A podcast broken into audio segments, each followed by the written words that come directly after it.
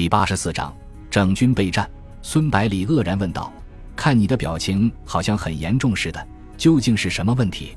刘谦详细的解释道：“这些溃兵里面既有中央军，也有川军、桂军、桂军、东北军等地方军队。这些军队代表着目前国内的不同派别，而包括中央军在内的所有派别仰仗的都是手里所掌握的军队。如果我们擅自收编，就会把这些人全部得罪了。”后果不堪设想，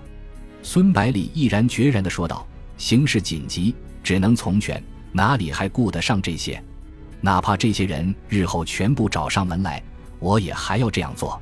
刘谦见孙百里态度坚决，就不再多说，立即带领侦察营收拢溃兵。溃兵们身着样式各异的军服，有些已经换上了平民的装束，手中的武器也五花八门，有冲锋枪、手枪。中正史还有汉阳造，军衔同样高低不一，甚至有不少团长、营长混杂在其中。乱哄哄的人流被荷枪实弹的战士拦住后，立即七嘴八舌地叫骂起来，要求马上放行。叫得最凶的就是那些军官。刘谦在关卡中间留下一条仅供一个人穿过的通道，强迫溃兵交出武器，再按照军衔和姓名登记造册。根本不问原来隶属于哪支部队，然后直接按照职位的高低重新编制，在十九路军战士的监督下进行队列训练，把他们慢慢从恐慌中恢复过来。打发了刘谦，孙百里就和几位师长一起视察防线。吴县至福山防线是国民政府从一九三四年到一九三七年间修筑的系列国防工事的一部分。整条防线全部由德国顾问亲自设计，张治中将军率领四个半师的兵力，花了整整三年的时间才完成。防线以永备要塞和火力点为主体，用坚固的堑壕相连接，沿着起伏的山势一直延伸出十几公里，形成一个完整的防御体系。然而，出现在众人眼前的防线则完全是另外一种景象：地堡的里面积满了污水。滋生出大量的苍蝇和蚊虫，射击孔长满了杂草，厚厚的钢门上满是铁锈，堑壕和交通沟了满是杂草和灌木，阵地的前沿也长满了小树，铁丝网大部分倒伏在地，起不了任何作用。孙百里看着破败的工事，感慨道：“多么好的工事啊！如果弹药充足的话，怎么也能把日军拖上两个月。”几个师长面面相觑。怀疑自己的耳朵出了毛病，钟武忍不住问道：“军长，这样的防线还算好？”孙百里看着部下古怪的表情，知道他们误解了自己的意思，连忙解释道：“我所说的好是指防线的布局。”然后用手指点着远处的几个碉堡说道：“德国人修筑的工事很有讲究，重点是这些坚固的明暗碉堡，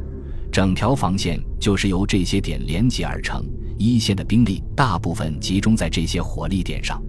这样一来，即使防线被突破，只要火力点没有丢失，就能和纵深的部队夹击敌人，将其驱逐出去。而在淞沪战场上，除了我们十九路军，其他部队的防线基本上都是平均分配火力，一旦一点被突破，防线立即崩溃。其实并不是日军如何厉害，而是我们的战略战术太落伍了。中午说道：“原来你说的是这个呀，我们不是早就这样做了吗？”孙百里连忙说道：“我是一时感慨，把这个给忘了。几年前就跟你们说过了。”接着话锋一转，说道：“中午，你派两个团向东五公里左右建立前哨阵地，给大部队争取整修工事的时间，同时要派出侦察部队搜索日军的踪迹，避免被敌人偷袭。”其他几个师配合工兵部队，抓紧时间整修工事，然后指着面前的工事叮嘱道：“所有射箭内的障碍物要全部清除掉，堑壕也要清除干净，防线前面的山坡用炸药全部削成九十度，让敌人必须用梯子才能上来。”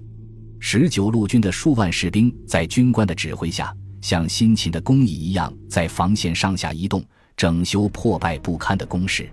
经过两个多月战火的洗礼，他们已经认识到，在敌人空前强大的火力面前，工事修筑的越牢固，生存的机会也就越大，故而毫无怨言地工作着。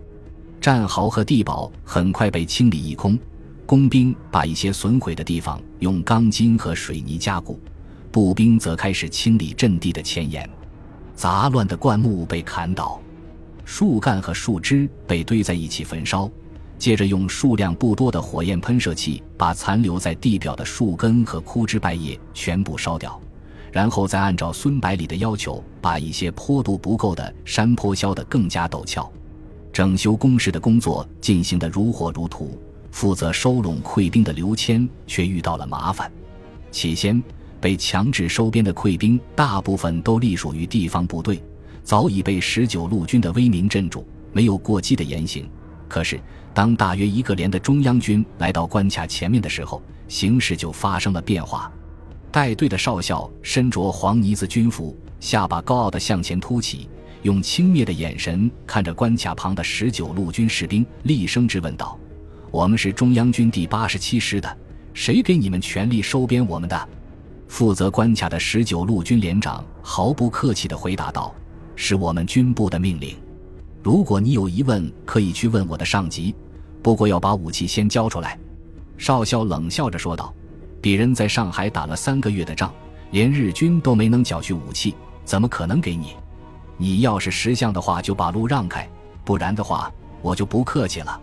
说完，一挥手，聚集在他身旁的百余名中央军士兵纷纷把枪口对准十九路军的战士。连长立刻回敬道：“你们在上海打了三个月，难道我们是在上海游玩啊？听你的口气，好像消灭不少日军，是不是第九师团也是你们干掉的？”然后指着山坡上面说道：“让你的部下最好乖乖的待着。”上面的大炮可不是吃素的，少校不慌不忙的说道：“死在你们手里也不错，可以让全国民众看看咱们十九路军的战斗力多强啊！杀中国人和杀日本人一样厉害。”然后对身边的士兵说道：“弟兄们，你们说是不是？”中央军的士兵齐声喊道：“是！”袁征的双眼几乎要喷出火来。连长指着少校说道：“你。”却说不出一句反驳的话。